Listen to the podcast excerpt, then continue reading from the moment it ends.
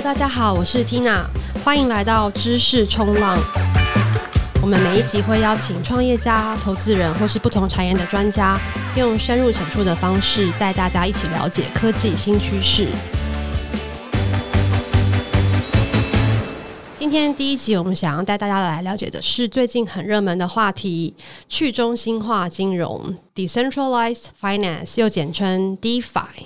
这次我们邀请到两位 DeFi 专家。首先，第一位是永续协议 Perpetual Protocol 共同创办人冯彦文 Temple。Temple 是一位连续创业家，也是台湾创业圈的大前辈。过去呢，创业的项目包含即时通讯软体 QB、网络游戏平台和社交网站 Gamelet 和手机即时看盘服务 Well Mobile。另外一位来宾是 JP Morgan 前交易室执行董事 Charity。Charity 在 JP Morgan 待了十年，然后在传统金融圈待了十七年。有非常资深的金融业的经验。那 Charity 从去年底接触到加密货币之后呢，就毅然决然的离开了传统金融界，目前是全新的在钻研并学习虚拟币的奥妙。感谢两位今天来参加我们的节目。那首先呢，Temple 想请问你，对于不了解 DeFi 的人，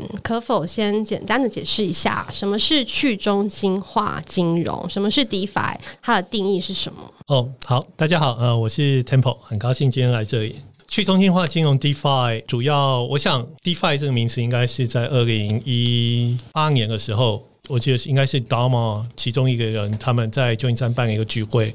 然后他们想要聚集这些在区块链上做金融商品的公司，哦，但是那时候大家没有一个就是一个名词说形容这一个一个这个类别是什么，所以他们就说啊，我们应该叫自己为 DeFi，哦，所以他们办了第一次的 DeFi 聚会，哦，那个时候就是有 Dharma 有 Maker，然后我想还有像 Compound 啊这些服务。哦，所以之后大家就继续沿用。那不过实质上来讲，这就是涵盖所有在区块链上做金融服务的专案，已经有很多在做，呢持续有新的。好，那主要就是希望可以利用区块链的特性。哦，最主要就是呃，像透明 trustless 啊，然后你是自己自己持有你的资产，你不是有透过中间人哦，这些特性来实做金融商品。哎，可不可以请你再解释一下所谓的 trustless 是什么意思？哦，trustless 是传统的，其实不止金融，我们大部分用的服务，你都需要信任某一个组织。我们说借贷服务好了，你有个房子，你想要借钱，你会去银行。哦，银行就是一个我们说是第三方，你要信任这个第三方。我们说，所以银行花很多精神在建立他们的 brand name，他们希望我们的大家认识他们，大家信任他们。但是有一些问题就在这里，就是我们真的能信任他吗？毕竟银行它有很多机会，纵使政府很多监管，它还是很有很多机会可以从中间，有时候有一些交易，像是有些借钱给不该借的人，最后该账人跑到中国去，然后银行就要吃下这个这个坏账。哦，就是当然就会有这些问题，因为这是你等于是你要信任他，那他其实要做什么事情？他像或者某些方面，你跟他借钱，你会觉得他会给你最好的利率吗？他要到底要给谁最好的利率？我相信一定是有人比你更好。那这绝对就是因为他们就自由行政，他有他的选择哦。所以面对这样子，那一些我想就是从技术的角度来看，我们会觉得哎，这不公平，所以就会发明了就是有区块链这个东西，主要就是想要去除第三人。去除第三人，当然我们说我们要信任第有信任就有第三人，所以最好方式就是不要信任。怎么做到不要信任？就是希望有一套软体系统，它可以。做到上面执行的城市或上面的资产都是一群人的共识而做个决定，所以不是有一个人可以去影响他。哦，然后这样的话，如果这样，我们可以保证他每次执行的结果都一样。就是我看到某个人有十个某种资产，其他人看到也是一样，因为它是一个共视觉。所以当初 Bitcoin 发展了这个他们 Satoshi 他的共识。所以就是有点像从那里开始，好，所以回到这里就是这样，我们就会说这个系统是 trustless。嗯，理解。所以基本上简单来说，所谓的 DeFi 去中心化金融，就是建立在区块链的这个技术上面，并且它是透明的，然后它是不透过第三方，它可能是透过这个所谓的 smart contract，是一种合约用 code 对去写出来的，然后是共识，而不是由一个人来决定的。对，OK。那 Charity，你在金融界做到资深的主管，已经是最高的这个这个职位了。那为什么在去年接触到加密货币之后，可能短短半年内就毅然决然的离开了这么好的一个位置哦，然后就跳到了 DeFi 的世界？你觉得 DeFi 它最吸引的地方是什么？大家好，呃，我是 Charity，今天很高兴来到这个心元资本区块链。从我去年开始学习。虚拟货币跟区块链，然后就会有一直很多人跟我讲说，哇，Temple Temple 很厉害，Temple 就是 Perpetual Temple，他解了一个 one billion 的 question 在什么 option trading，所以我其实是就是在去年十月我才开始接触到，所以我觉得我今天在这里，我觉得感觉非常的荣幸。当然，心元资本的 Tina 也是本来在 VC 界就是很有名的。人，我很真心的这么觉得，所以我去年十月就是开始理解这个虚拟货币的时候，我就是一直感觉很 formal for a year already。我 trade 股票已经 trade 了十五十七年，然后。台股、美股，那当然也去吹过什么房地产啊，吹过什么酒啊，什么。就是我接触到了这个虚拟货币之后，我就觉得天哪，我我已经中年了，我从来没有看过这种东西。就是这个 volatility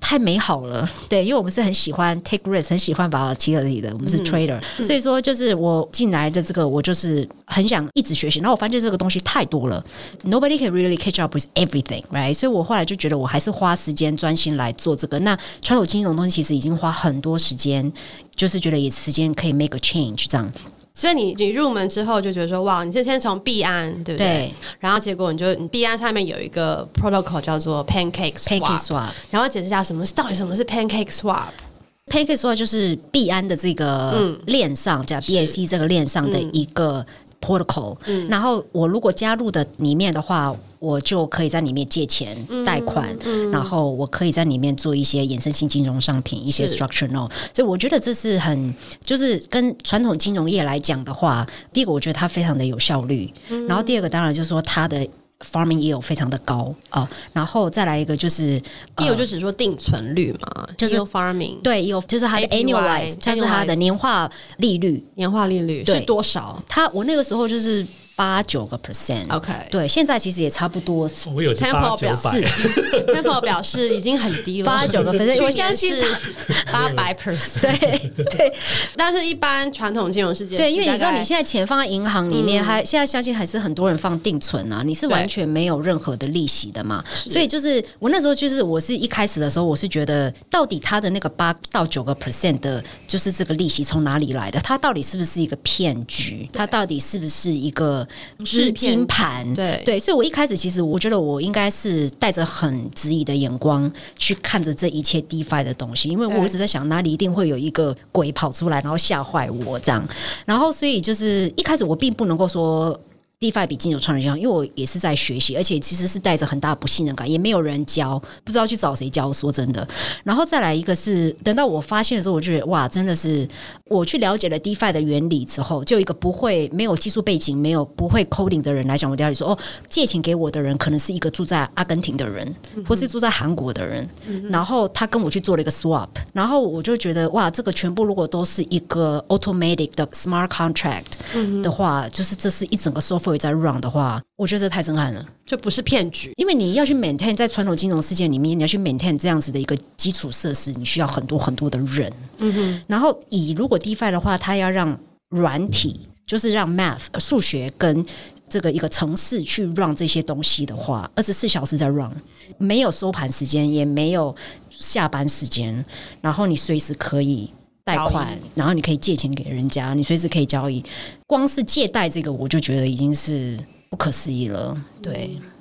所以简单来说，就是你去年先从 Pancake Swap 这个。在上面借贷，然后发现第一，它的年化报酬率非常高，嗯、对。然后再来就是说，它是二十四小时没有休息时间，完全是透过一个这个智能合约在在执行。然后这个是传统金融目前没有办法做到的，所以你就觉得它其实是一个非常创新、具有创创新又具有魅力的东西。OK，那刚提到说，其实，在 DeFi 的世界里面，你可以做很多，比如说包括像借贷啊、像投资啊这些不同的服务，都是传统金融也有的服务。你有觉得？哪几类服务特别适合 DeFi 去做吗？或者甚至是它有其他更创新的传统金融没有的一些产品吗？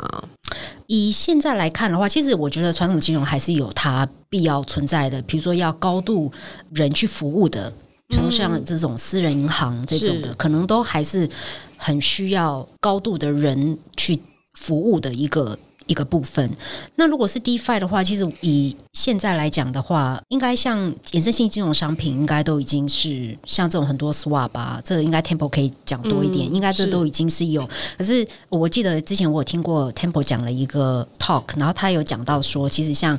Fixed Income。像这个，我其实以现在我来看，我都没有看到说这种很多债券化的一些产品啊。其实还有像保险啊，嗯、哦，还有像实际的股票，现在是有 STO。可是像那个在 DeFi 里面，好像这个，就是说，比如说，假设我要去买一个股票化的 Token，嗯、这种东西在 DeFi 里面，其实我知道 Robinhood 有这些东西，可是，在 DeFi 里面，其实这些东西都还没有，不是一个可以交易的产品类别。所以，我想这个还有很多，还有很多。空间还有很多对，对，那现在 DeFi 应该算是支付已经有了嘛，然后借贷已经有了，嗯、了解。那 Temple 你觉得，因为像这个区块链技术其实已经问世超过十年了，那 DeFi 其实是在最近两年，或是一二零一八年才开始发生，然后在近两年才真的吸引到大量的开发者啊用户，然后现在就是百花齐放的状况。那你觉得说会引起这么大的一个关注跟成长，它的关键的原因是什么？哦，刚才 Trey 也有讲，就是 Yield Farmer，对，所以因为你从金融方面来看，嗯，波动越大，哦，Trader 就越喜欢，对，哦，所以这是一个大家喜欢的市场，因为每天可能就五 percent、十 percent 的涨幅、跌幅，哦，所以 Trader 喜欢，所以 Trader 愿意借钱，借钱带动的利率。另外一方面，这是一部分，所以它其实有这个资金需求。另外是 Project 可以发 Token，大部分的 Project 都会采用先发 Token 刺激使用量。的角度来做哦，所以也会带动另外一群人，就是 Yield Farmer，然后进来，他们想办法 maximize 他们的 income，根据不同的 project 的做法哦，所以这也当然带来一部分的钱哦，所以我觉得他们就这样子越滚越大，越滚越大。然后第三件事情是 composability，就是可组合性，可组合性就像 Uniswap，它是一个去中心化的交易所哦，很多 project 坐在它的上面。哦，所以就有点像，我们就放大了大家所有的资产的能力。哦，所以我觉得这个也是很有影响。我想这就是过去一年，就是这些事情都一直在加剧，然后很多人参加竞争，就是一开始只有以太坊，然后 Binance 也来加入，他也想要有自己的链，然后过来又有其他的 Polygon、Avalon，所以很多人也加入这个竞争，所以又让这个市场又会再扩大。所以我觉得就很多因素，因为波动很大，所以就是觉得赚钱机会很多吧。我觉得，对，嗯、对，我觉得这是一个很重要的。嗯让这件事情忽然就爆发的感觉是第一，大家好像觉得哇，这边很好赚。像刚刚 你都提，然后提到说，其实这边的这个波动涨幅也好，跌幅也好，可能是传统金融的好几倍、几十倍，甚至。所以对于很多喜欢投资的朋友来说，这就是一个很有吸引力的部分。然后再加上在，觉得刚刚 Temple 提到说，很多 project 会来这边，他可以先。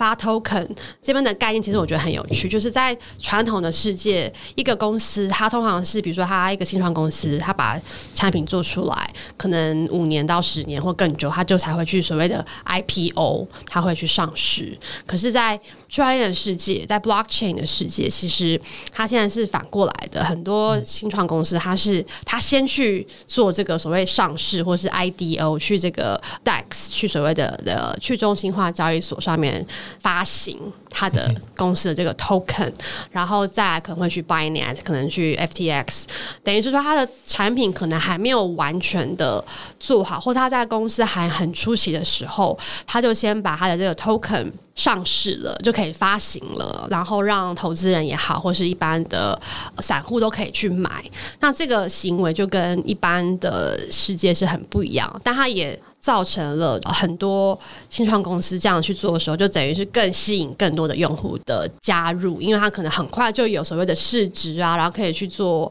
交易啊，然后就有很多就可以赚钱嘛。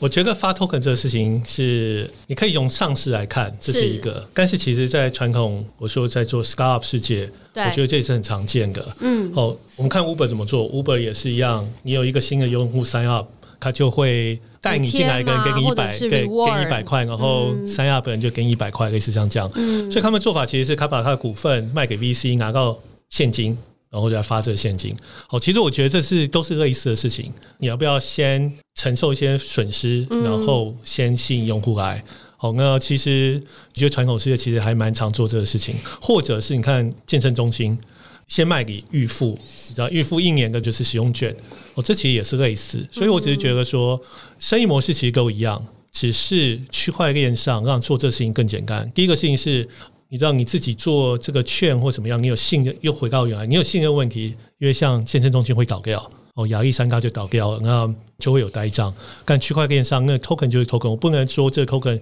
一定可以维持它的价值，但是最少你知道，你拿到的 token 就是一个 token。这就是差别。另外一事情是，你这样做，因为它不需要信任，所以你也很容易可以分发给所有人。哦，所以这个我觉得就是比较不一样的方式。传统也会做，就是 Startup 也会做，然后它只是更有效率的做，造成哇大家都拼命做。对，对，那我觉得另外一点是说，因为其实二零一七年呢，有也有一波这样子的 ICO 狂潮嘛。嗯、那 Initial Coin Offering 也是 Token 的概念，但当时那个时候大家是真的。先发他们未来要做什么，嗯，而不是真的可以用。哦，所以如果你回到去年，所以大部分的人都是先有东西可以用，才有 token。嗯，现在又比较不一样了。对，哦、就时代又现在时代又回到二零一七的时候，很多人是先有了 token，对对对，然后他们还没有东西可以用。但是因为确实从二零一七、二零一八之后，crypto 进入一个比较低潮的时候，嗯、所以在这低潮的时候，大家其实都还是在做产品。是哦，所以就会变成先做了产品之后，其实是从 Compound 开始，他想要奖励用户，他就发了他的 token 来奖励用户，嗯、没想到效果特别好，大家才学。但是我想。大部分那个时候的挖掘都是先有用途才有 token。那我觉得，如果想要口吃，我觉得这样也比较好啊。对啊，对。我们还是鼓励大家先有用途，再有 token，不要，因为我记得一七年就是大家都有先有白皮书，嗯、对，对，然后还没有，等于是卖个希望，就卖一个梦嘛。然后当时就很多 token，然后后来就进入了熊市，也很多案子都募了很多钱，可是没有做出产品，所以后来大家就不相信这个 token 有价值，所以他就他整个产业也可能比较低迷了几年。但是从应该是一九年底到二零二零年开始用，就可能刚像刚刚 Table 讲了，在这过去低迷时间还是有。很多团队在做做他们的产品，嗯，然后所以现在真的很多 project，它真的是做出来了，嗯、然后才发 token，说它真的就用起来了，然后它就真的有价值，所以现在才会这么的疯狂。然后因为也很很疯狂，token 有价值，大家看到了价值，很多 protocol 的 token 都价值几百块、几千块，或它的市值都是 billion 等级的，所以现在又开始进入了嗯。白皮书，嗯、我们就看到很多团队是先发，或者说他可能其实还没有做出来，也开始发 token，所以我们。又开始进入了一个疯狂的一个时段。那 Charity，你可以分享一下，你进来 DeFi 大概快要一年了嘛，对不对？嗯、你目前最喜欢的 DeFi 的产品或是这个 Protocol 是什么？我觉得 one of the best 当然是 perpetual protocol。对，除了它以外呢，还有什么其他的？所以你知道我们这种传统金融出来讲话一定要很 sophisticated。对，当然我试过几个。那我最近是觉得 Phantom 我觉得还蛮好的。嗯，Phantom 是什么？Phantom 是一个 Solana 的钱包。嗯，然后你进去里面，它就也会有那些金融产品。金融产品对，然后。它相对来讲，我觉得他的对我这样子不是 computer science background 的一个人来讲，我就会觉得他整个 user interface 相对就是一个我可以理解的，嗯、包括他的整个 layout 啊，还是什么，就会让我感觉不是我好像接下来 next 我就要写 code 开始要 coding，因为有几个像 curve 啊啊、uh, curve 对啊，我做那个 curve，我想说我好像要回到 DOS 了这样，DOS 就是他那个整个的界面就会让我觉得好像我不会 coding 的话，我就会觉得很。生疏，那我相信一定有很多人是数位原生，很数位原生的，对，所以我现在对他们，可是因为像我这样子背景的人来用的话，其实我就会觉得，哎，相对来讲就会觉得，Solana 现在有开始有蛮多 DeFi 的一些 solution 出来嘛，嗯、然后我觉得，因为他们可能是后来才开始，所以我觉得其实他在早期的一些 user interface UI 上面，其实他们已经 improve 蛮多。可以再具体分享一下说。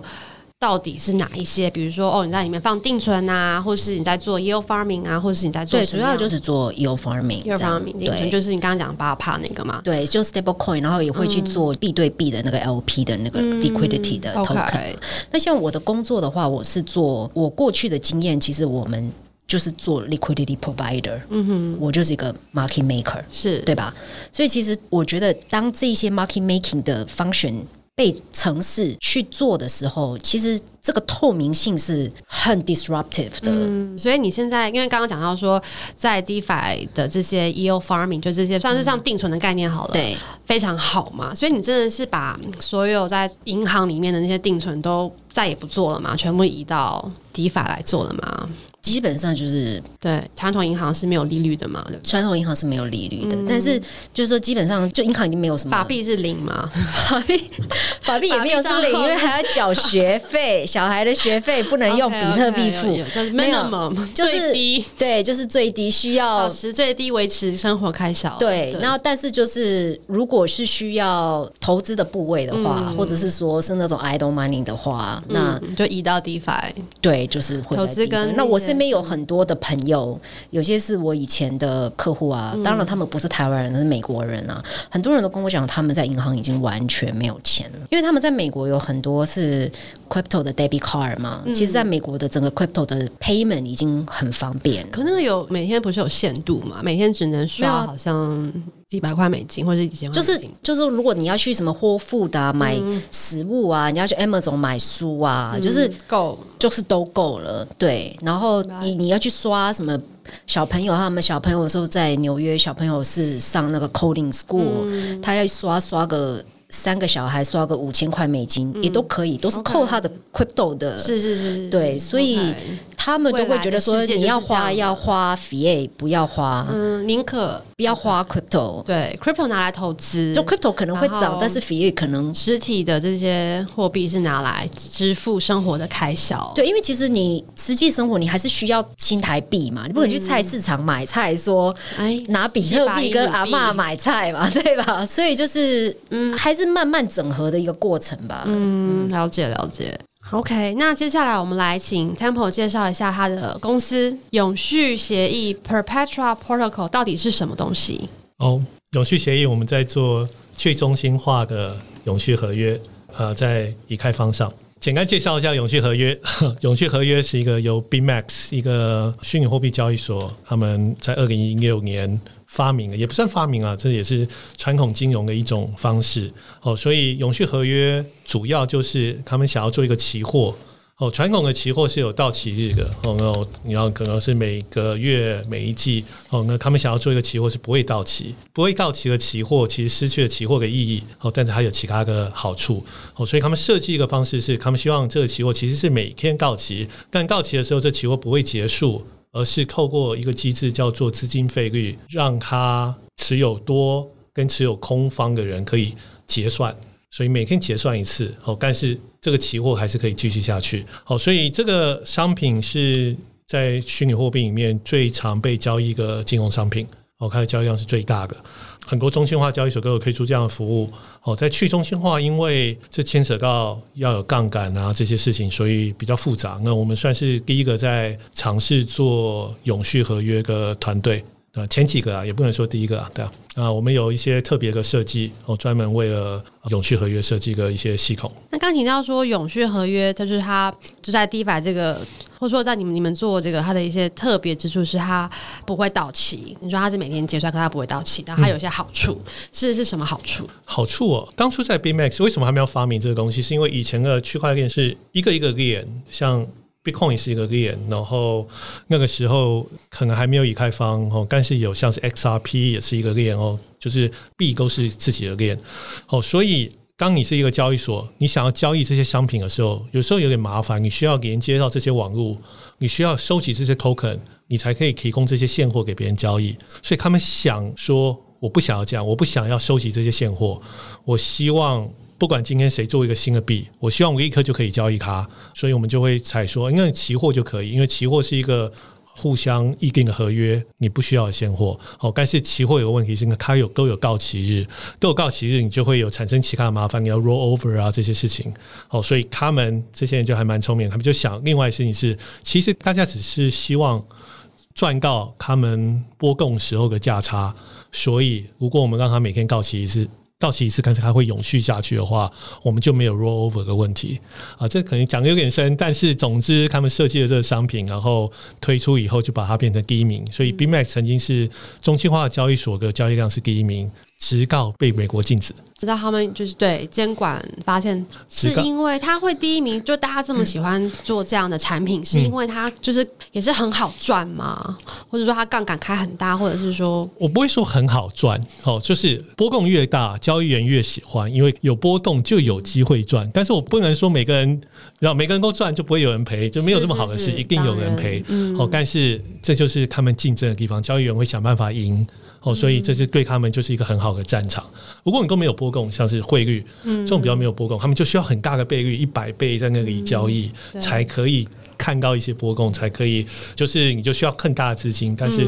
虚拟货币不用，因为本身就涨个乱七八糟，或跌个乱七八糟。嗯，所以他们比较喜欢。嗯，OK，了解。跟大家解释一下，现在 Perpetua 它真的是很厉害的一个协议哦。它现在是目前全球根据今天那个 Coin Market Cap 的这个统计，Perpetua 是目前全球前一百名的这个交易量的这个 Protocol。它目前的 Fully Diluted 的 Market Cap 是二十亿美金左右。然后每天交易量是三四千万美金，差不多这样子嘛？差不多，嗯，可以跟大家分享，就是如果要有个概念的话，比特币大概是一个 trillion 的这个市值，然后以太坊大概是五千亿美金，然后应该是说在同同样也是做 perpetual contract 的嘛，或者说 Uniswap，你刚刚提到 Uniswap 跟他们做现货交易，他们做现货交易，他们算是比较知名的一个 protocol，他们大概是两百亿美金，所以大概是 perpetual 的十倍嘛。对不对？嗯，对 diluted market value。所以表示说，Temple 的这个 protocol 真的是非常强，已经是具有国际竞争力的一个 一个产品跟一个公司哦。那那 Charity，你觉得像刚刚 Temple 讲说，诶，他做这样的事情，这个产品，然后现在也做的非常好，是算是在 DeFi 用户跟 VC 其实都知名度非常高的一个产品哦。那你觉得现在在传统金融上可以做这样的产品吗？然后为什么不可以呢？其实我觉得有可能是可以的，对啊，只是没人做而已。因为其实现在慢慢很多美国的大银行也开始有尝试自己要有自己的区块链嘛，可能是针对企业版本的，而不是对一般普通人用的区块链嘛，哈。然后我相信 Wells Fargo 好像也发了好几个不同的区块链公司嘛，所以我想应该是。已经看到了 DeFi 这样，就是它 Total Lock Value 这样子，以太坊第三季成长了，这个是几千个 percent，你知道吗？这个是如果它是一个股票，如果以太坊是一个股票的话，嗯、这个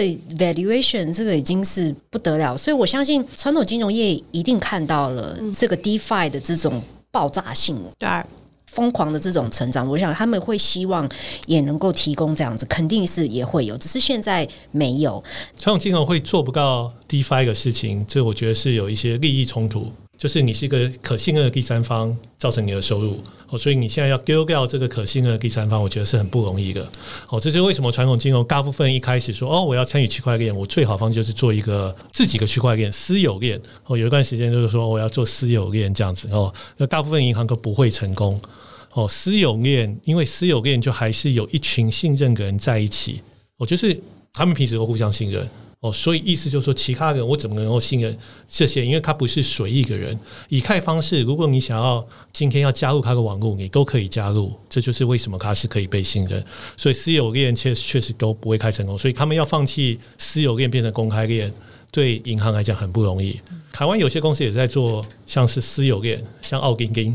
哦，所以他们就是会做，就是以自己公司里面摆三台机器，哦，就哦，就说我是区块链，这种方法也是很难成功。为什么？因为你需要有外部的人。才会变成可以信任，因为我们都在谈着信任是很重要性，因为信任才可以让它有价值哦，所以我会觉得就是整个最少银行啊，或者传统金融，他们一开始走这个私有链的方向会比较难。对，我真的觉得刚刚提到这个很重要的一点，就是说它必须要，比如说 trustless，没有第三方，然后透明，这些跟传统要说资本主义的一些哦，我公司就是要拥有我的 data，然后我没有办法去跟我的竞争对手去分享，或者说，就是它它的确是一个抵触。所以，的确，我觉得传统金融它不是不能去 offer DeFi 产品，而是很多这些利益可能要去想，它怎么样去在不管是科技上，或是原则上，或者说执行上。对不对？去达到其实 market maker 赚钱的基础就是我有办法知道别人不知道别人不知道的东西，我才有办法去 make a market 嘛。就是我有办法，我知道 seller 是谁，我知道 buyer 是谁，我才能够去 make a market 嘛。嗯、那如果我把这个东西变 open source 的话，嗯，那我就不需要存在啦。这是其实是一个金融很大的一个本质，就是买空买空。呃，金融 finance 就是、嗯、其实你并不 own any product，但是 you provide the liquidity，、嗯、就是 liquid provider 是一个金融的 bread and butter，right？对。所以我，我其实也蛮想知道 Temple 可以讲一下，就是到底 software 是怎么做到这一些的东西。哦。其实应该是传统金融也是有在撮合啊，就是你们还是有电脑系统在撮合的。那 OK，所以区块链有一些特色，就是我们可能会更注重不要第三方，不要第三方，就是所以资料是透明，所以基本上开发者跟所有参与的人，我们看到资料是一模一样的。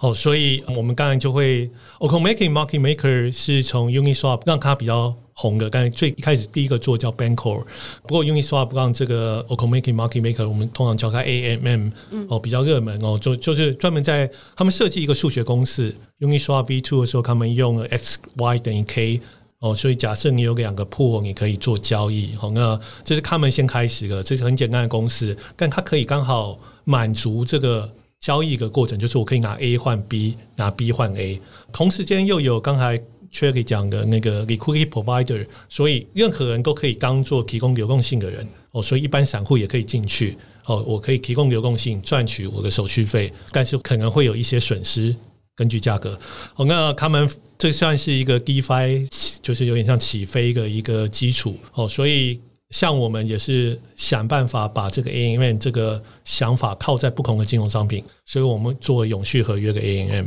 好，那不过回到这个，其实我觉得，当然这个 AMM 是一个，就是我们希望设计好一个数学模型，对 Trigger 是公平的，而且 Trigger 可能比较难占到便宜，比较难，但是我觉得不可能不占便宜哦。对流动性提供者也是一样，希望可以建造一个公平的环境，所以这是我们做的。我觉得在 DeFi 上，其实跟传统金融比较好，就是这是都是透明的。所以传统金融确实依靠着他知道客户的特性，或是他拥有这些客户，所以他可以拥有客户越多的人，他们就可以他就有越多的交易，因为他客户越多。哦，现在换到这个开放平台以后，当然他们这方面优势就消失了。哦，但是我不会觉得没有人会有优势，只是优势换了。现在变成说，你怎么样可以从公开的资料里面。找到合适的客户，合适的就是我不要确定，你可以一样去分析它，然后给出一个你觉得最容易赚到钱的 big 或 ask。我觉得还是有机会，你但这是完全把这个从传统的你要认识人转成你要很会了解这个金融的的流动啊，很会分析，所以变成一个软体工作而已。但其实流动性提供者在 DeFi 里面还是很多人在做，然后就也是一个很讲究技术的工作，这样。还是有点深奥的感觉，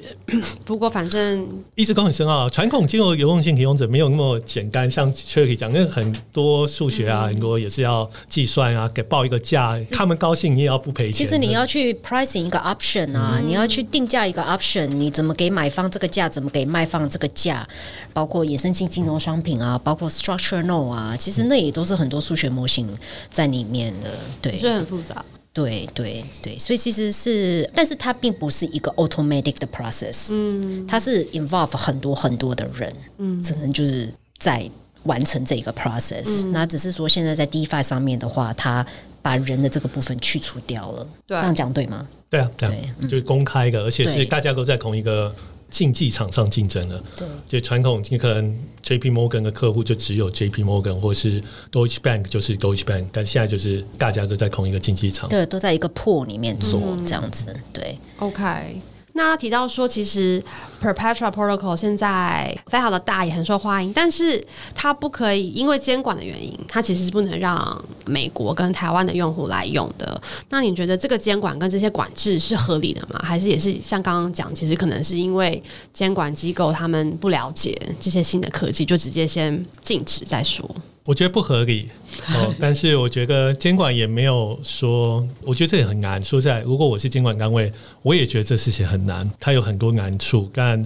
我们的证交法或是期货交易法都是很旧的，对，哦，不是我们，不是台湾问题，全世界都一样。哦，这套系统其实从你知道一九二几年就开始，然后一直到现在，所以它对于我觉得第一个事情是，像波波，我们就换一个角度看，我我不想说它好或不好，但是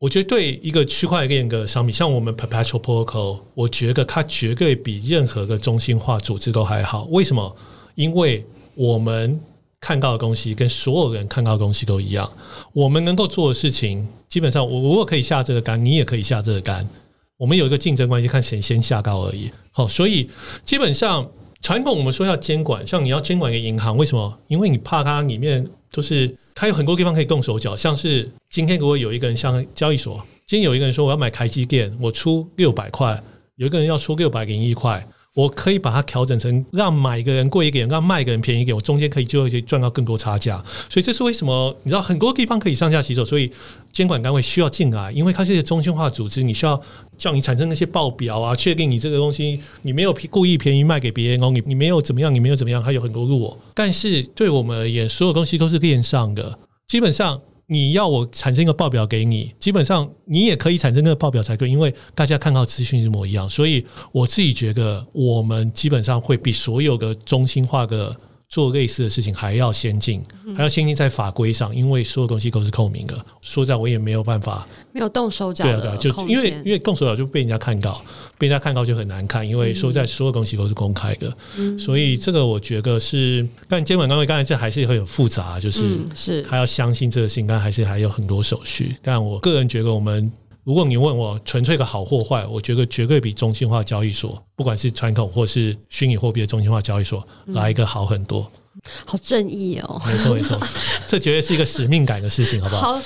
嗯，让金融机构感觉非常的就是很有正义，然后没有任何的什么内线交易，就什么都好好清白的一个。内线交易是另外一回事，跟内线交易是因为你可能发这个 token，像你自己有个 token，你自己内线交易，那就是另外一回事。但是最少我可以保证这个交易过程，如果 A 可以做得到。B 就一定可以做得到，嗯，类似这样讲，因为大家都是一视同仁。OK，那刚刚提到说，Perpetual 现在不能给美国跟台湾用户嘛，嗯、因为监管的问题。那你们的用户是谁嘞？他们比如说在哪个国家啊？哦，我们最多人应该是香港哦，不过因为香港当然就是因为中国要 VPN，所以大部分人都会从香港跑出来的。哦、我想香港、新加坡，然后印尼、呃越南有一些哦，这是亚洲，然后过来就是欧洲、英国，嗯、我想。应该是比利时吧，对啊，然后所以就是还还有一些欧洲国家，所以我们主要就是亚洲跟欧洲，对，亚洲跟欧洲。嗯、OK，我刚好也注意到，就是说台湾团队其实，在加密货币产业其实有出现了很多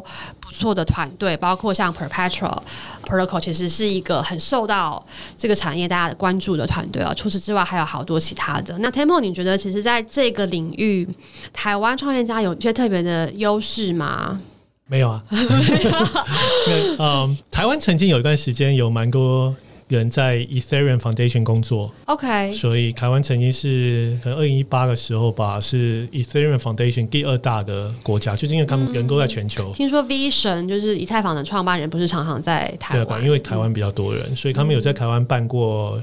一些会议。因为这事情，我觉得确实台湾有比较多 developer，嗯，了解区块链技术在开始的时候，OK，那。但其他的话，我想就是跟一般的 startup 一样，嗯、没有特别，就没有法规也特别优势或不特别的优势这样子。但我觉得就是应该是说，可能我觉得 crypto 这个产业它比较没有国界。嗯、就如果你是 off，你是把你的服务提供给一般的这些 crypto 用户，它其实。没有什么所谓的出海问题。如果你就是以英文为语言，嗯、然后就是你很了解这些用户的喜好习性，其实我觉得它相对容易去接触到这批 DeFi 用户。所以我觉得这也是可能为什么台湾团队在这方面可能它很快就可以，像你们也是很快就得到一个很好的成绩。那我觉得最后想要问问两位，就是说你们觉得未来现在 DeFi 这么的受欢迎，可是它其实还是有一些挑战要克服。那你觉得如果你去预测未来五到十年，传统金融会怎么样被 DeFi 去影响跟改变？那未来的金融会长成什么样子？我猜传统金融都还会在，DeFi 也还会在，但蛮多传统金融的服务会使用 DeFi 的服务，所以意思如果借贷好了。也许其实从 DeFi 上借贷的利率会比较好。理论上啊，未来哦，所以我觉得这个应该就是我猜，DeFi 可能会占了金融市场的三十 percent 吧。哦，然后他们就会有传统金融也可以贩卖虚拟货币啊，然后它会接上 DeFi 的系统，这样，这我觉得应该就是未来的方向吧。嗯，那 Charity 你觉得呢？嗯，我觉得应该是会有蛮多。M&A 吧，就是如果我是一个传统金融业的话.因为那个企业文化啊，还有那个整个 DNA，基本上跟一个 DeFi 的团队，我想应该是差异很大的，所以我觉得应该传统金融业应该是蛮想要直接并购一些生意，然后让他们 separate 自己。嗯。经营，所以他们可以两边都可以 run。就是假设我是一个大的银行的话，我就是这些产品我都有这样子。所以说我还是拥有这些公司的股权，同时去理解他们在做什么。觉得这应该是可能会看到很多。那。未来我觉得五到十年，就像刚刚 Temple 讲的，我觉得 DeFi 还是会是 DeFi，那肯定 YOY 的成长性应该会比传统金融大很多，在未来十年，就说，但是因为毕竟 DeFi 现在还是一个很小的一个 segment 嘛，所以如果说它 YY 成长的话，应该还是会继续野蛮生长。而传统金融一定也会有它本身的 TA 嘛，就是它还是很需要看到。真实的 transaction happening 的，那这中间的话，其实我也感觉很多 fintech 的公司，它可能不是一个 blockchain 的公司，它可能是一个一样是一个 software 的公司。然后它像 Stripe，我们大家都知道说 Stripe 是很 uprising 的一个 financial services company 嘛。对。然后像 PayPal 在 Memo 上面的很多的。Innovation 也是很多，所以我觉得应该到最后的话，还是会有一个虚拟跟真实一个整合的一个 something 会出来，然后那个可能是 in between，嗯，对，然后那个公司可能就是他能够去理解 DeFi，他同时也能够理解传统金融，然后他可以把这东西整合起来。我现在还不太知道会是一个什么样的一种公司会出现，可是我是觉得像 PayPal 啊、Square 这些已经在支付上面已经做得很成功的，我觉得其实未来还蛮有机会。Stripe 啊这些，对，因为其实现在的确很多传统公司，包括他们已经先开始从 offer，从让用户可以去买卖虚拟货币开始嘛，比如说 Robinhood 他们你可以买，却可以去 trade 所有这些加密货币，然后包括像支付等等，然后那我觉得这是第一。步对吧？你先让这些用户他可以拥有跟这些加密货币可以拿来付钱啊，他先融入他的生活当中，然后再一步就开始是 DeFi 的产品。我觉得就是，我觉得基本上，我觉得大家共识应该是说，DeFi 它不会消失，它会继续的在这个大家的生活当中，然后它可能会跟传统金融有一些结合，不管是透过并购，不管是透过说传统金融要来学习怎么 offer DeFi 等等等，或者说 DeFi 自己就越来越长越大，那基本上未来的世界应该就是会是两种方式会并存的。那好，最后最后问 Temple，如果想给现在想要进入 DeFi 领域来创业的这些创业家有什么建议吗？好吧，我觉得参与其他的社群还蛮特别的。其他的社群参与就是像你可能觉得哎，Olympus DAO 蛮有兴趣的，嗯、我觉得你应该去参与一下，因为我觉得它跟你想象中的创业很不一样。OK，我觉得其实亚洲人这在在这方面不大行，就是经营社群，然后凝聚共识，嗯、然后发表意见。嗯、我觉得亚洲人就算我们也都没有做很好，这个我觉得是如果可以先了解一下，可以改善会比较好。那其他就是我想可能需要有一些自己的见解吧，像尤其像 AMM，就是你可以想一些比较新的方式套在。一些新的商品上，我觉得应该还蛮好的。嗯，OK，那 Charity 对于想要进入 DeFi 的小白用户有什么建议？完全不会 coding，他该如何开始？哇！因为我觉得他如果完全小白的话，他就是需要一个很大的 catalyst，他才会进来使用 DeFi，他想要赚钱。所以我觉得应该，如果是想要更高一点的利息的话，我觉得可以就是去开一个那个以太坊钱包哈，MetaMask，或是像有些用什么 My Wallet 啊，是不是那个美国有一些？我不晓得，My Crypto Wallet，My Crypto Wallet 啦，这些的，然后先去开个那个户，然后可能必须要去买一些以太币、比特币，对，先把你自己的法币。台新台币或是美金先变成数位化的比特币跟以太币，嗯、然后你才有这个钱，或者是说你去买稳定币，像 USDT、USDC 或是买 DAI 这些，嗯、然后你再把这些钱放在 DeFi 里面。所以我觉得一开始是，如果一开始没有办法先开一个。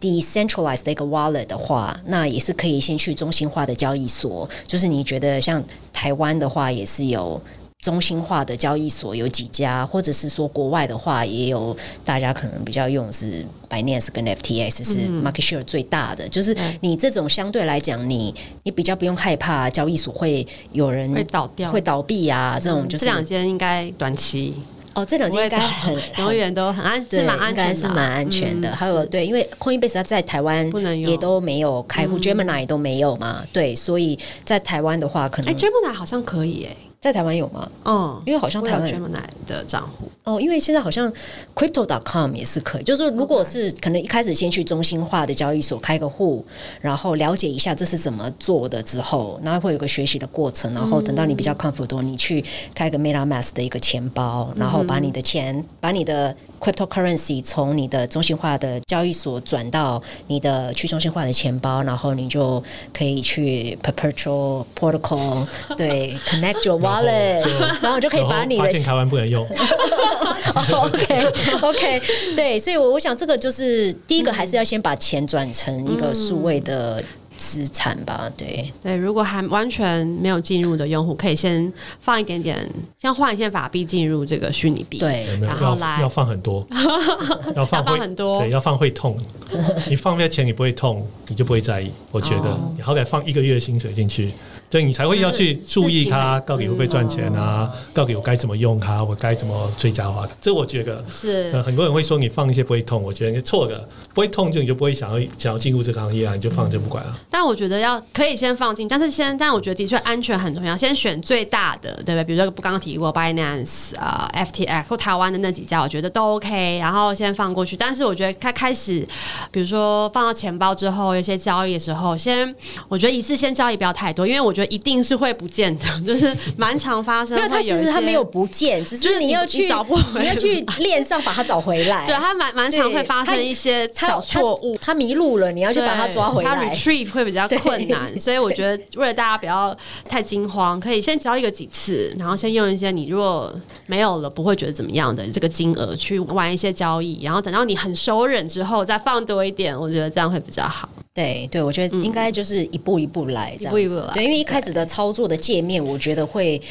感觉是很 awkward 的，嗯、所以还是慢慢来的话比较比较。然后最后放一个 significant 的一个金额，这样子，对，嗯、这样还是可能会比较稳一点。了解，反正不过我觉得其实 DeFi 尽管现在看听起来是好，非常的就是百花争鸣，但其实它还是在一个蛮初期的阶段，所以大家现在进入还是很好赚吗？还是还是好玩的一个一个产业，所以鼓励大家来多。我可以问一下 Temple，如果是 APY 一直往下走的话，是不是代表就是越渐趋成熟，就越来越成熟？是可以这样讲吗？可以，大家可以这样讲。但现在波动，刚刚币的波动都很高啊，所以我猜一年的隐含波动率都是什么一百一两百 percent，所以